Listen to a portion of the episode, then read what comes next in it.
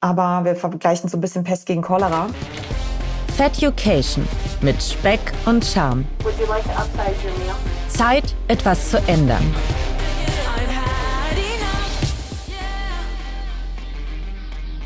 Moin, meine lieben Fettuccinis. Es ist ein neuer Dienstag angebrochen und ich bin an diesem Dienstag nicht allein. Ich habe mir jemanden eingeladen anlässlich des Weltgesundheitstages Magen und Darm. Ich stelle meinen Gast einmal kurz vor, weil ich bin von der Vita, die ich online gefunden habe, sehr beeindruckt.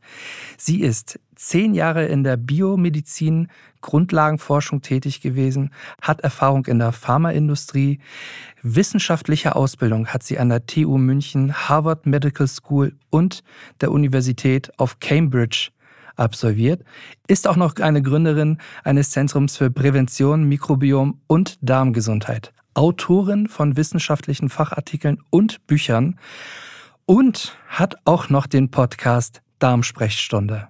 Ich weiß nicht, wann hast du denn Zeit zu essen, Sarah? Und moin und herzlich willkommen in meiner Sendung. Hallo Serda, danke schön. Vielen, vielen Dank erstmal für die Einladung. Ich freue mich sehr. Super spannendes Thema. Auch ganz toller Podcast und super ähm, wichtig, vor allem das einfach viel präsenter zu machen. Ja, wann habe ich Zeit zu essen? Ich esse ehrlich gesagt total viel. Von daher, das mache ich dann immer zwischendurch. Ähm, besser wäre die Frage, wann habe ich Zeit zu schlafen? Aber ja, das, äh, ja, das wäre wahrscheinlich noch passender gewesen, stimmt. Ja, ja, es geht schon irgendwie alles immer dazwischen, ja. Eine wirklich sehr beeindruckende Vita. Also schön, dass du dir die Zeit genommen hast, heute uns ein bisschen aufzuklären, was so die Darmgesundheit angeht, vor allen Dingen so in Bezug auch auf Ernährung und Abnehmen. Mhm, und ja. starten wir doch mal einfach auch anlässlich des Tages direkt in die erste Frage. Wie beeinflusst denn ein gesunder Darm den Gewichtsverlust und warum ist er so wichtig für den Abnehmprozess? Also im Grunde sind es eigentlich zwei Sachen, kann man sagen. Das ist einmal natürlich direkt und einmal indirekt. Also im direkten oder ja, der direkte Weg ist sozusagen erstmal, also wir müssen uns das, den Darm erstmal als ein Organ vorstellen, was natürlich auch ein Detox-Organ ist. Es ist ein Ausscheidungsorgan, ne? Gleichzeitig aber auch ein Aufnahmeorgan. So. Aber im Wesentlichen, wenn es um das Abnehmen geht, im ersten Moment ist es erstmal wichtig, natürlich alles auszuscheiden, was wir eigentlich gar nicht brauchen. Das heißt also, eigentlich ist der Darm an der Stelle wichtig, gerade wenn es ums Abnehmen geht, erstmal alles loszuwerden, was im Verdauungsprozess entsteht aus vor allem natürlich dann Lebensmitteln, die vielleicht auch nicht so gesund sind, die verstoffwechselt werden, Substanzen generieren, die dann schädlich sein können. Ne? Nicht nur auf den äh, Stoffwechsel gesehen, sondern im Grunde natürlich auch ähm, andere molekulare Prozesse beeinflussen, Mutationen verursachen können und so weiter. Also erstmal Ausscheidungsorgan, ganz wichtig. So, ähm, das wäre der direkte Effekt. Der indirekte Effekt hat so ein bisschen mehr damit zu tun, ähm, was eigentlich noch in unserem Darm ist, nämlich das Darmmikrobiom. Es ist eigentlich ein eigenes Organ, was in unserem Organ, dem Darm, ähm, kann man sagen, lebt und was ein indirekten Effekt hat, auch je nachdem, wie der Zustand dieses Organs aussieht, auf unseren Stoffwechsel und auf den Abnahmeprozess. Also im Wesentlichen die Darmflora oder sagen wir das Darmmikrobiom. Ähm, wir definieren das jetzt hier nicht äh, genauer oder gehen jetzt hier in die Details, aber im Wesentlichen ist es so, dass die, das Mikrobiom unter anderem dafür verantwortlich ist, natürlich das Essen zu verdauen, ne, in kleine Substanzen zu verdauen, so dass wir die, so dass sie und sie haben dann einen Effekt auf unseren Körper. Also es geht hier nicht nur darum, irgendwie Nährstoffe äh, zu verwerten, so dass wir sie in den Körper aufnehmen können, ne, wofür der Darm natürlich und die Darmbarriere dann wichtig ist die aufrechtzuerhalten, sondern vor allem was sonstige Produ ähm, Substanzen angeht, die eben aus bestimmten Lebensmitteln einfach entstehen. Und diese Substanzen, uns gerade im Abnahmeprozess ist es wichtig, dass die Darmflora in Ordnung ist oder eine, ich sag mal, vielseitig ist und eben einen gesunden Stoffwechsel selbst auch hat, weil sie nämlich dann anfängt, Substanzen zu produzieren, bestimmte kurzkettige Fettsäuren, die sehr stark antientzündlich wirken und die eben vor allem eine Art Schutzeffekt haben, einerseits für unseren Darm, also für die Darmzellen anregen, bestimmte Hormone zu produzieren, die Appetit abkühlend wirken, die gleichzeitig aber auch den Insulinstoffwechsel regulieren können und aber auch in unserem Gehirn, ich sag mal, die, ja, kann man sagen, ähm, den Effekt regulieren, wie Lebensmittel auf uns wirken oder wie wir Lebensmittel empfinden und insofern auch sozusagen Food Cravings mit beeinflussen können. Ja, also das ist ein sehr komplexer Mechanismus. Das heißt, hier, wir können hier wirklich sagen, das ist ein indirekter Effekt der Darmflora über die Substanzen, die es herstellt oder die sie herstellen, die Bakterien, die eben unterschiedliche Effekte auf unsere Organe haben, auf den Hormonstoffwechsel haben und auf unser Empfinden in unserem Gehirn sogar, wie wir Lebensmittel wahrnehmen. So. Und insofern ne, ist es natürlich wichtig, dass der Darm gesund ist, damit er gut ausscheiden kann und dass die Darmflora gesund ist, so dass eben gesunde Substanzen produziert werden, die dabei behilflich sind, dass alles ausgeschieden werden kann, aber eben natürlich auch der Hungerstoffwechsel und ja einfach der gesamte Insulinstoffwechsel gut funktionieren können. So und natürlich auch der Fettstoffwechsel. Also das hängt alles so insofern miteinander zusammen, ja. Wie kann denn eine veränderte Darmflora dazu beitragen, auch die Kalorien zu reduzieren, beziehungsweise woher weiß ich dann auch, ob meine Darmflora überhaupt in Ordnung ist?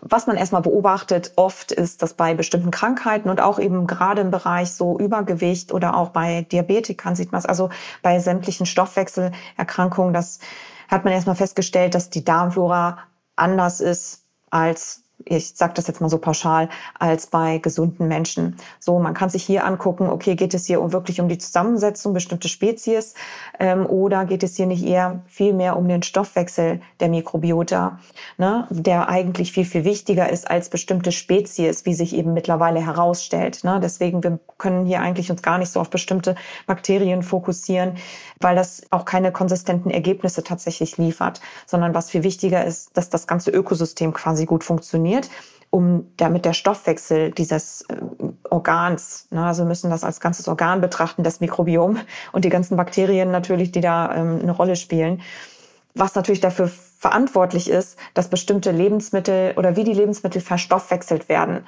Ja, und insofern natürlich auch den Fettstoffwechsel, den Zuckerstoffwechsel beeinflussen und insofern beeinflussen, wie wir die ähm, Kalorien verwerten oder die Leben, die Nährstoffe verwerten, die natürlich durch den Darm in unseren Körper aufgenommen werden. Ja, also das ist, kann man so ein bisschen ganz grob sagen, aber es ist ganz schwierig jetzt zu sagen, dass es hier bestimmte äh, Bakterien gibt, ähm, die für, ich sag mal, oder einzelne Bakterien gibt, die einen besonderen Effekt zum Beispiel hätten. Also das kann man jetzt in dem Sinne nicht sagen. Aber das heißt dann am Ende, dass es eigentlich keine ungesunde oder kranke Darmflora dann gibt, weil wenn diese halt im Grunde eigentlich ja sich nur danach richtet, was ich halt in mich reinschaufel, um das dann halt entsprechend zu verwerten. Oder sehe ich das falsch? Das ist eine super kluge Frage. Sehr, sehr cool. Ähm, also es ist im Grunde so, wir wissen, dass es keine gesunde Darmflora gibt. Ne, es gibt nicht die gesunde Darmflora. Also es gibt schon eine krankmachende sozusagen oder krankheitsförderliche Darmflora. Wir müssen allerdings hier wirklich ganz klar differenzieren zwischen bestimmten Bakterienzusammensetzungen. Da können wir genau sagen, es gibt keine gesunde Bakterienzusammensetzung, genauso wenig wie es eine ungesunde Bakterienzusammensetzung in dem Sinne gibt, ne, weil das relativ individuell sowieso schon mal ist, zwischen gesunden aber auch bei bestimmten Krankheiten. Was aber sehr universell ist, und das sieht man, das ist eben interessant, dass gesunde Menschen einen ähnlichen Bakterienstoffwechsel haben, aber auch bestimmte Krankheiten einen ähnlichen Stoffwechsel haben, also des Mikrobioms. Das bedeutet also, bei bestimmten Krankheiten werden deutlich mehr entzündungsförderliche und teilweise eben auch ja, ich sag mal, toxische oder mutationsauslösende Substanzen produziert von der Darmflora, die damit natürlich wieder einen Effekt hat auf die Krankheitsentstehung, auf den Stoffwechsel ne, und auf eigentlich alle Prozesse, die in unserem Körper stattfinden. Ja, also das heißt, per se, für sich selbst genommen, ist die Darmflora nicht böse oder schlecht, sondern sie übersetzt die Lebensmittel, die wir essen. Es heißt ja oftmals, das schlägt mir auf den Magen, das schlägt mir auf den Darm, wenn man vor allen Dingen sich in stressigen Situationen wiederfindet.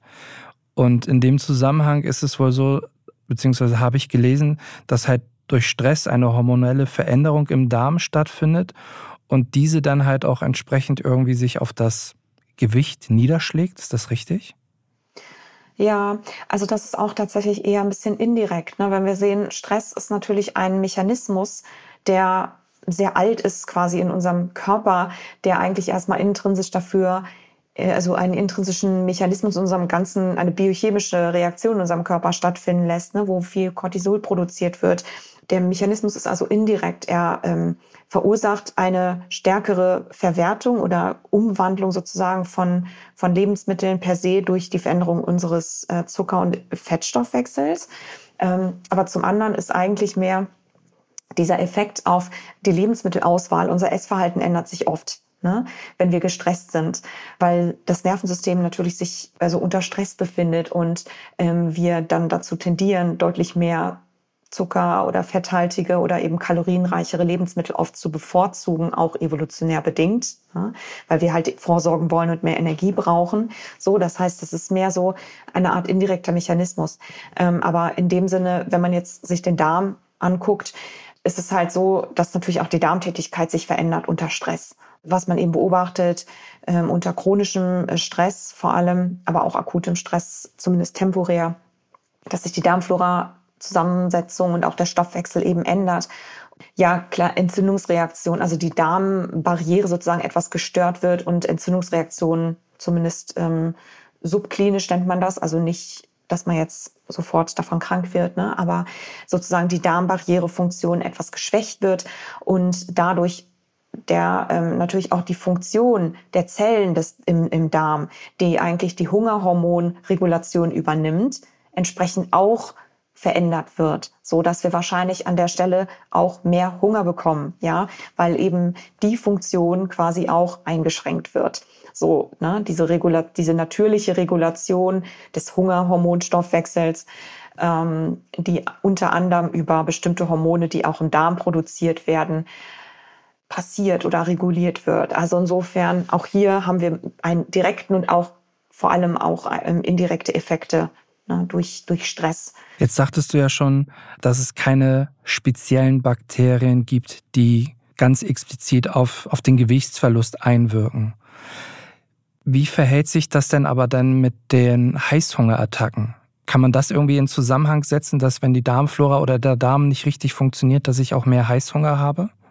Es gab tatsächlich letztens eine Studie, wo man das an Übergewichtigen rausgefunden hat. Also man hat eine Intervention gemacht. Man hat einer Gruppe von Personen mit Übergewicht ein Präbiotikum gegeben, also ein Ballaststoffpräparat gegeben weil man das besser kontrollieren kann, ne? so in einer Studie. Und hat dann gesehen, nach ein paar Wochen, ähm, es waren vier oder ähm, sechs Wochen, glaube ich, dass tatsächlich diese die Probiotikagabe dazu führte, dass die Darmflora sich den Stoffwechsel wieder ich sag mal, etwas reguliert hat zu einem gesunden, zu einem gesunden hin und ähm, entsprechende Substanzen produziert hat, die im Gehirn Areale aktiviert haben, die eben unser Empfinden, wie wir Lebensmittel wahrnehmen, ja, was ganz wichtig ist, gerade bei Food Cravings, ähm, regulieren können und ähm, vermindern können. So, man hat dann gesehen nach diesen sechs Wochen, dass die Menschen in der Gruppe, die dieses Präbiotikum, also die Ballaststoffe,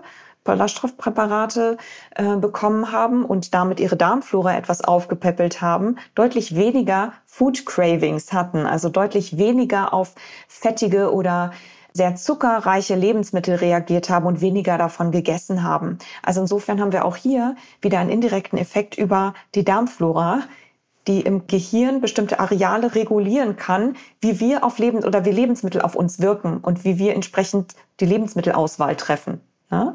So. Und selbst wenn man dann einen, den Personen, die also mehr Ballaststoffe konsumiert haben, einen Burger vorsetzt oder ein paar Pommes vorsetzt oder ein, ein Eiscreme ähm, Ben Jerry's äh, Bucket, ne, dieses Verlangen danach deutlich geringer war und dementsprechend die Food Cravings über Ballaststoffe und die Darmflora reguliert und etwas in Zaum gehalten werden können. Im Wesentlichen ist das eins eine ganz spannende Studie, weswegen wir sagen können, ja, die Darmflora und der Darm und ähm, das Essverhalten kann auf diese Art und Weise sozusagen ähm, über bestimmte Nährstoffe und insbesondere über ballaststoffreiche Lebensmittel sehr stark kontrolliert werden, ja. Wo du schon Lebensmittel gesagt hast, welche sollte ich dann auf jeden Fall verhindern, zu mir zu nehmen, wenn zum Beispiel sich der Darm entzündet hat oder ich auch meinen Abnehmprozess ein bisschen in Schwung bringen möchte? Im Wesentlichen können wir auch hier sehr stark erstmal unterscheiden zwischen, ich will mal sagen, natürlichen Lebensmitteln, sogenannten unprozessierten Lebensmitteln und prozessierten Lebensmitteln, also allem, was in irgendeiner Weise verpackt oder industriell verarbeitet ist. Das ist erstmal ein ganz wichtiger Faktor. Immer zu bevorzugen sind natürlich frische Lebensmittel, also alles das, was möglichst entweder eine ganz kurze Inhaltsstoffliste hat oder am besten gar keine. Also je frischer die Lebensmittel sind, desto besser. So, da kann man sich austoben, während alles, was irgendwo eine bestimmte Zusatzstoffliste hat oder irgendwie verarbeitet ist, molekular sich verändert hat und wo bestimmte Sachen zugefügt wurden, von denen man nicht genau weiß, was das eigentlich genau bedeutet, da kann man eigentlich sofort sagen, das ist nicht ganz so gesund. Weder für den Darm noch für den Stoffwechsel.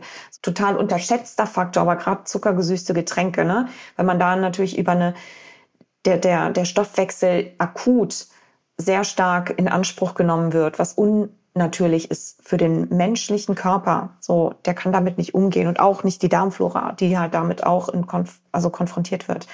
Äh, Süßstoffe, eigentlich fast alle Süßstoffe. Viele sind eben noch in der Erforschung, aber die meisten, die man bisher ähm, erforscht hat, haben keinen guten Effekt, weder auf die Darmflora noch auf den, auf den äh, Insulinstoffwechsel ja im Wesentlichen auch große Mengen an bestimmten roten Fleischsorten zum Beispiel sind auch nicht unbedingt so eine gute Idee, wenn es jetzt um die Darmflora geht.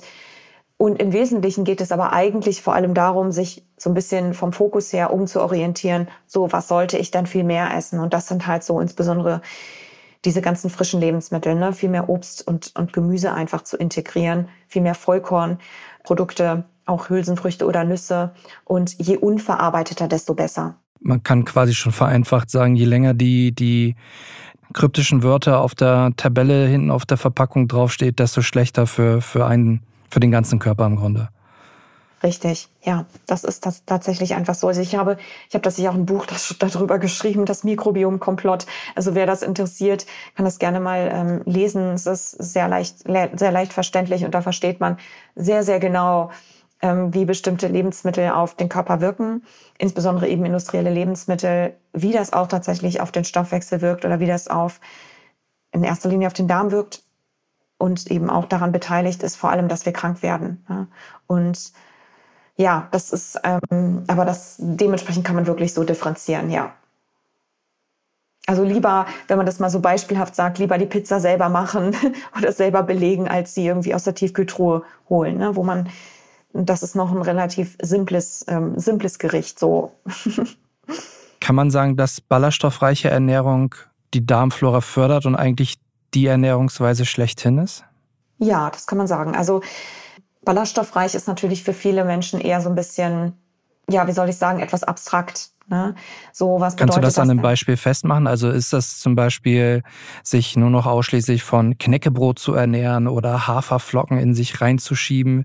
Sind das so, so ich sag mal, unattraktive Lebensmittel oder gibt es da auch welche, die, die halt sich schon in diesem Jahrhundert willkommen heißen? das ist eine super Frage.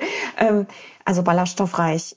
Auch hier können wir eine ganz einfache Rechnungen gibt's hier. Also es ist ganz klar, was ballaststoffreiche Lebensmittel sind. Das ist alles, was aus dem Pflanzenbereich kommt. Das bedeutet Obst, Gemüse, Vollkorngetreide, Hülsenfrüchte und Nüsse. Also man muss kein Knäckebrot essen, ne? aber es gibt ja ganz, ganz viele Lebensmittel aus dieser Gruppe oder der ballaststoffreichen Lebensmittel, die ich aufgezählt habe, die man wählen kann, die einem schmecken und die man auch so zubereiten kann, dass sie lecker sind. Ne? Man kann auch also Lasagne daraus machen, man kann daraus Pizza machen, man kann alles daraus herstellen, ja, was lecker ist. Ja, also man kann jedenfalls definitiv sagen, dass es die Lebensmittel sind, die bewiesenermaßen die Darmflora am meisten aufbauen, erhalten und vor allem dazu beitragen, dass wir Krankheiten auch vorbeugen können. Einfach weil sie einen hohen Nährstoffgehalt haben und weil sie dafür sorgen, aufgrund des Ballaststoffgehaltes auch, dass wir ganz viele toxische Substanzen eben loswerden können. Ja, also das hat diese Ballaststoffe haben ganz, ganz viele unterschiedliche Effekte in unserem Körper und vor allem im Verdauungsprozess. Und deswegen ist das ist es sehr relevant, davon genug zu essen. Also ja. Wir bewegen uns sogar jetzt schon ein bisschen langsam zum Ende der, der Folge. Eine Frage, die ich mir stelle, ich bin jemand, der nicht so gerne spazieren geht. Ich, man sagt auch umgangssprachlich, glaube ich, Couch Potato dazu. Aber ich versuche mich in meinem Alltag halt einfach durch ja, mehr Bewegung, beispielsweise das Auto halt zwei Straßen weiter zu parken und dann halt den Rest zu Fuß zu laufen, um halt so meine Schritte zu sammeln. Wie verhält sich das denn beim Darm oder bei, auch bei der Darmgesundheit vor allen Dingen? Ist da mehr Bewegung besser oder ist das, kann man sagen, dass auch der Couch Potato eigentlich einen gut funktionierenden Darm hat? Ja, leider nicht. Also, also man kann sagen, es hat Bewegung hat zwei positive Effekte auf den Darm vor allem. Ähm, und das eine ist, die Verdauungsleistung wird deutlich verbessert. Also man sieht anhand der Studien und wenn man sich Bevölkerungsstudien auch anguckt, ist einer der größten Risikofaktoren sowohl für chronische Verstopfung ähm, als auch für eine Darmkrebsentstehung zu wenig Bewegung. Und insofern, Bewegung ist also hier als einer der Top-Faktoren, auf die man gucken sollte, idealerweise, um den Darm halt gesund zu halten. Jetzt gibt es gerade, oder was heißt gerade schon seit einiger Zeit, einen sehr großen Hype um die Spritze Ozempic bzw. den Wirkstoff Semaglutid. Und ich glaube, das Hormon heißt GLP-1 Analoga, wenn ich mich richtig entsinne. entsinne. Und das wird ja, glaube ich, unter anderem im Darm produziert, richtig? Das ja wiederum dann einen Einfluss auf das Sättigungsgefühl genau. hat. Ja, es ist genau, es reguliert im Grunde ähm, einerseits den Insulinstoffwechsel, so, was indirekt natürlich dazu führt, dass wir, ähm, so wenn der Zuckerhaushalt stimmt, dass wir natürlich weniger Hunger haben. Andererseits ist es halt auch dafür verantwortlich, dass sich der Darm, äh, Entschuldigung, der Magen etwas langsamer entleert oder regulierter entleert, so, weswegen wir natürlich länger satt sind. Ja, also das sind so wichtige Funktionen, weswegen es natürlich gut funktioniert, wenn wir viel von diesem Hormon haben, weil es natürlich dann mehr unseren Appetit reguliert. Ja, das stimmt. Ja, es ist einer der Effekte, den die Darmflora normalerweise eben hat, die Darmzellen dazu zu bewegen, dieses Hormon zu produzieren. Ist dann im Umkehrschluss die Frage richtig, dass wenn ich jetzt sage, dass wenn mein Sättigungsgefühl zu spät kommt, dass auch was mit meinem Darm nicht stimmt? Also sollte ich dann sogar vorsorglich mal zu einem Facharzt gehen? Es ist möglicherweise ein Faktor, aber in der Regel spielen halt noch ganz viele andere mit da rein.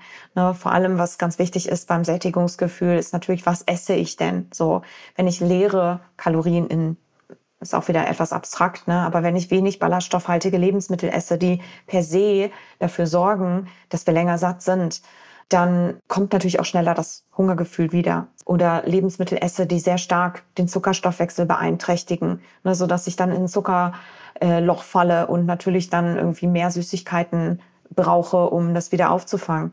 So, insofern ist es halt wichtig, hier wirklich sich das gesamte Konstrukt sozusagen anzugucken von dem, was ich esse. Aber die Darmflora kann dann ist wahrscheinlich dann eben auch betroffen natürlich davon, von dem, was ich esse, so dass es dann auch wiederum eine Rolle spielt, wie sozusagen unser Hungergefühl sich entwickelt. Ja, also kann eine Rolle spielen. Wir sind bei der letzten Frage angekommen. Deine Top 3 für eine gesunde Darmflora. Das erste, man hat es vielleicht schon ein bisschen rausgehört, wären auf jeden Fall sich im ballaststoffreichen Lebensmittelbereich ein bisschen mehr zu tummeln.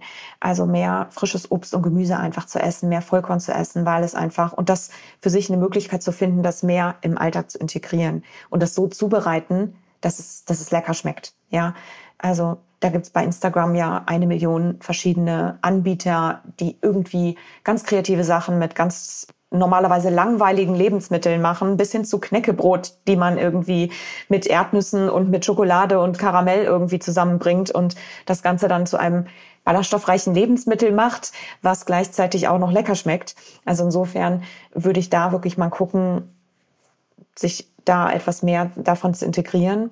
Ähm, und das andere natürlich, was automatisch dann damit zusammenhängt, ist deutlich weniger, sage ich mal, von ja von industriell verarbeiteten Lebensmittel zu essen. Das ist wirklich einer der kritischsten Faktoren tatsächlich, wenn es eben um Gewicht geht, wenn es um Stoffwechsel geht, aber auch wenn es um generell chronische Erkrankungen geht. Also das ist ganz wichtig.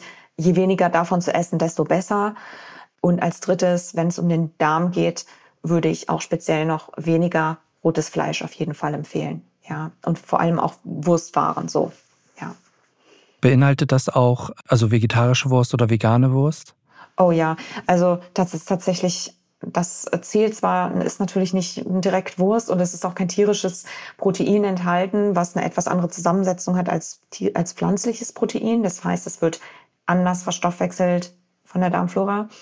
Aber was man dabei sagen muss, ist es bei diesen pflanzlichen Präpar äh, Präparaten, sage ich schon, pflanzlichen Würsten und Fleischersatz, es ist übergangsweise für jemanden wahrscheinlich etwas, äh, kann man sagen, umgänglicher, von, wenn man sich umstellt von Fleisch auf pflanzlich basiertes, macht es das etwas leichter, aber es ist nicht gesund. Ja, also es ist, ist doch immer die Frage, mit was vergleicht man es. Ne? Es ist, es ist gesünder, sage ich jetzt mal, als ein Fleischburger.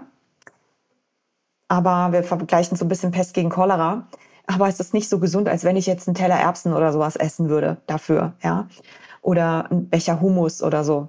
So, weil halt es sind viele Zusatzstoffe drin, es sind sehr viele gesättigte Fette drin und in der Regel ist da eigentlich wenig Natürliches drin, was wirklich nahrhaft ist. Insofern und eher Schaden zufügen kann. Also insofern würde ich sagen, das muss man immer so ein bisschen im Kontext sehen. Mhm.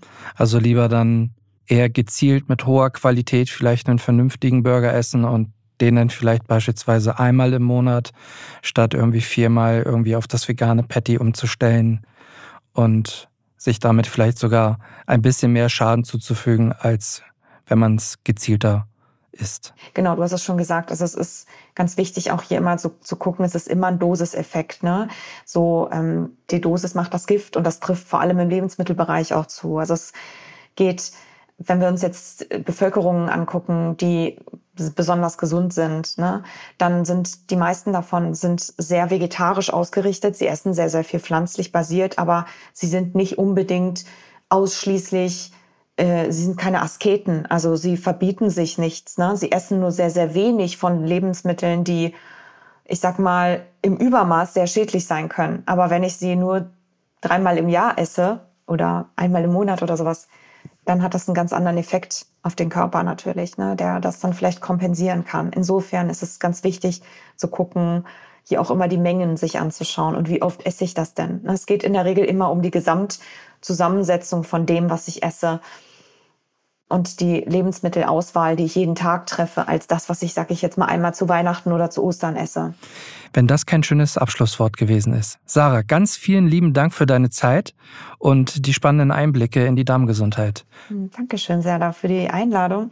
Und ähm, ja, ich hoffe, dass das ein bisschen Verständnis geschaffen hat oder auch ein bisschen, ja, ein bisschen Lust gemacht hat, ähm, etwas zu verändern.